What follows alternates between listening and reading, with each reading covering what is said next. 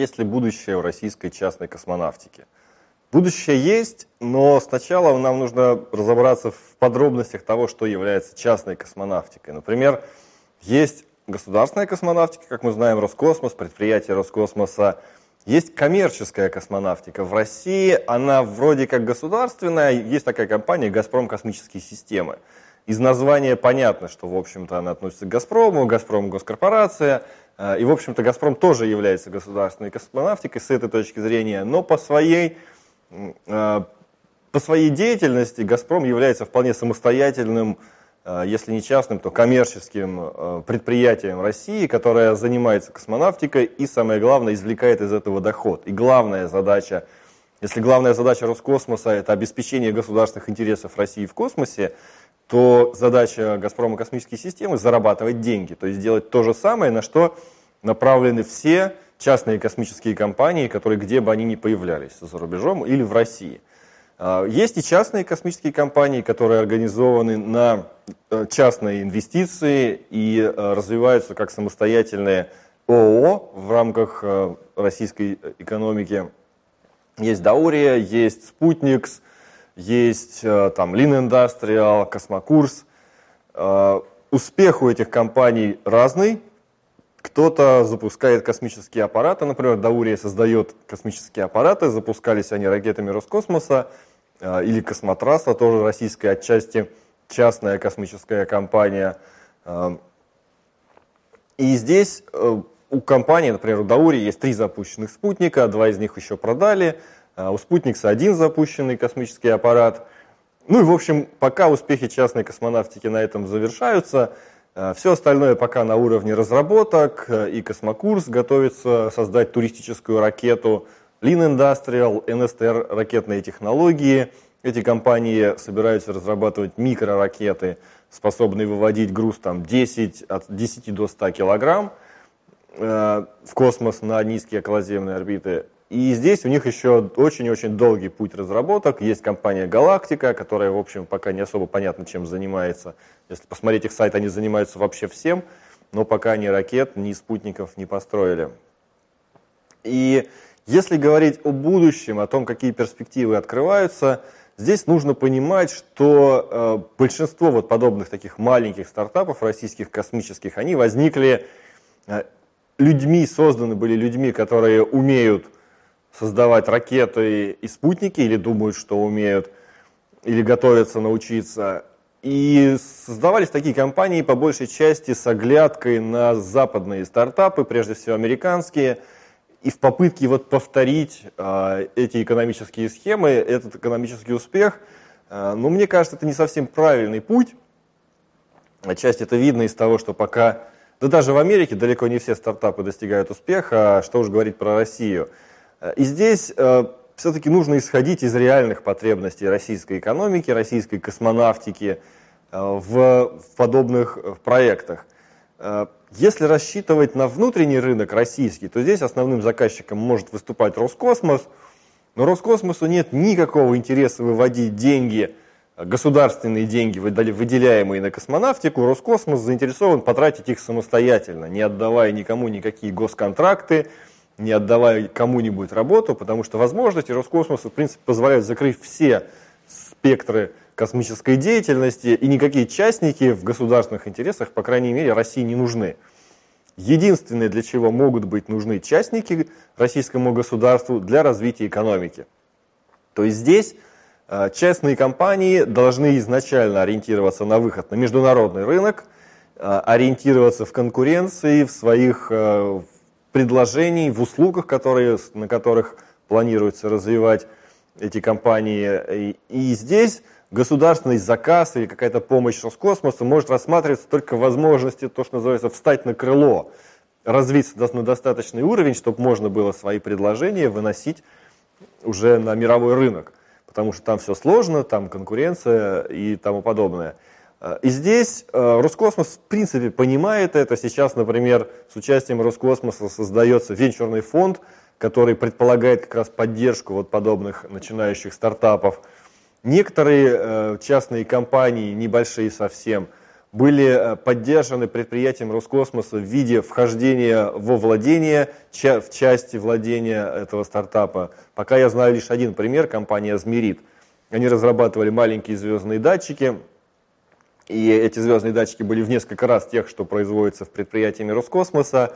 Одно из таких предприятий заинтересовалось, проинвестировало Азмерит, стало, вошло, включило его фактически в свой потенциал – промышленный. И сейчас, это компания «Российские космические системы», и сейчас вот это пример того, как, чего может достичь российский стартап, частный космический. Вот это как раз одно из направлений, что можно получить заказ от Роскосмоса, можно получить э, какой-то интерес от Роскосмоса, э, если создать что-то, чего у Роскосмоса нет и что Роскосмосу нужно, российской государственной космонавтики. Это тот, то есть, по сути, Наверное, здесь не нужно создавать ракеты, а вот какие-нибудь детали, чипы, управляющие системы, программное обеспечение для ракет или для спутников можно создавать, можно на этом заинтересовывать госпредприятия и получать на этом реальные деньги.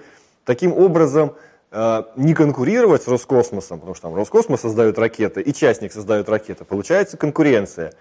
А если частник будет для Роскосмоса улучшать ракеты Роскосмоса, то здесь будет Э, то, что называется синергия, тут может быть объединение. И в этом э, вот такое направление для российских частников, оно действительно осмысленно, в это и есть смысл входить, пытаться достичь этого и, и работать в этом направлении. Еще одно отдельное направление – это не совсем космонавтика в привычном э, э представлении, это не ракеты и это не спутники – это коммерциализация спутниковых данных. Это, например, спутник Роскосмоса летит, фотографирует Землю, а компания частная обрабатывает эти данные, продает эти снимки для других заказчиков, российских, иностранных, и зарабатывает на этом. Здесь тоже большой, э, большой спектр того, что можно придумывать. Это и э, связь, услуги связи предоставлять, это услуги обработки геоданных, навигационные услуги, и здесь тоже большой спектр применений. Есть российские компании, которые работают с этим довольно давно и успешно. Я знаю, например, Софтзонд э, компания, Scanex, они занимаются обработкой снимков. Но ну, по большей части они как раз занимались э, обработкой иностранных снимков с иностранных спутников, просто по лицензии приобретая их и распространяя их там, в том числе по России. Например, такой любопытный факт, э, все знают Яндекс карты, российский картографический сервис. Так вот, в Яндекс картах нет спутниковых снимков с российских спутников. Все это приобретено с иностранных космических аппаратов. А, отчасти потому, что а, до недавнего времени Роскосмос вообще не продавал снимки со своих спутников. Сейчас это начато делать, но качество все равно уступает по некоторым параметрам, и по-прежнему проще и легче и выгоднее закупать иностранные снимки для, в том числе, российских картографических сервисов, чем э, у российских. Но если найти возможности э, коммерциализации именно российских данных, то здесь точно так же под поддержку Роскосмоса можно найти, э, там и в виде венчурного финансирования и других способов можно так или иначе найти способы и получить какие-то деньги и начать на этом зарабатывать. И еще один последний, вообще совсем практически не космический, но все-таки пример того, как на космосе можно зарабатывать. Это уже не частная космонавтика, но все равно а, близко к космосу. Нравится мне этот пример. Это космическое питание. Все знают про тюбики, про космонавтов, про то, что космонавты едят из тюбиков. Давно это уже не так. Но вот этот тюбик космический, он остался как стереотип. И сейчас в России появилось несколько компаний, которые производят тюбики космического питания – они там называются Space Food или Космопит, различные проекты. Э, рецептура в этих тюбиках на самом деле космическая, то есть они взяли э, у институтов, которые в свое время в этих тюбиках э, производили космическое питание для настоящих космонавтов, взяли рецептуру, взяли технологию, и сейчас это делается, производит продукты питания, хотя по большей части при цене там тюбика 300-500 рублей, это все-таки больше сувенир, чем реальная реальный продукт питания, и этим слишком дорого просто так перекусить будет. Э, поэтому по большей части это приобретается как сувенир, в подарок э, и тому подобное. По Москве сейчас много таких автоматов стоит э, с автома... ну, продажей автоматической. Ну и по, по стране постепенно они расширяют свою географию, и уже можно найти в других странах, там в аэропортах или в железнодор... на железнодорожных вокзалах, можно поискать, найти. Это опять-таки далеко не космонавтика, но начало было положено космосом, и это реальный бизнес. Люди на этом работают, зарабатывают и э, развиваются. Как э, с точки зрения развивать, в том числе экономику страны, о чем мы и говорили в самом начале, что частник, он это прежде всего про деньги, только потом, каким образом он это зарабатывает на спутниках, ракетах или тюбиках, это уже вторично. Главная задача частника – зарабатывать деньги. Про это, к сожалению, многие наши частники, частные стартаперы, которые начинают проекты космические, забывают. Они хотят запускать спутники или ракеты, но слабо представляют себе, как, как они на этом заработают, как заработают их инвесторы.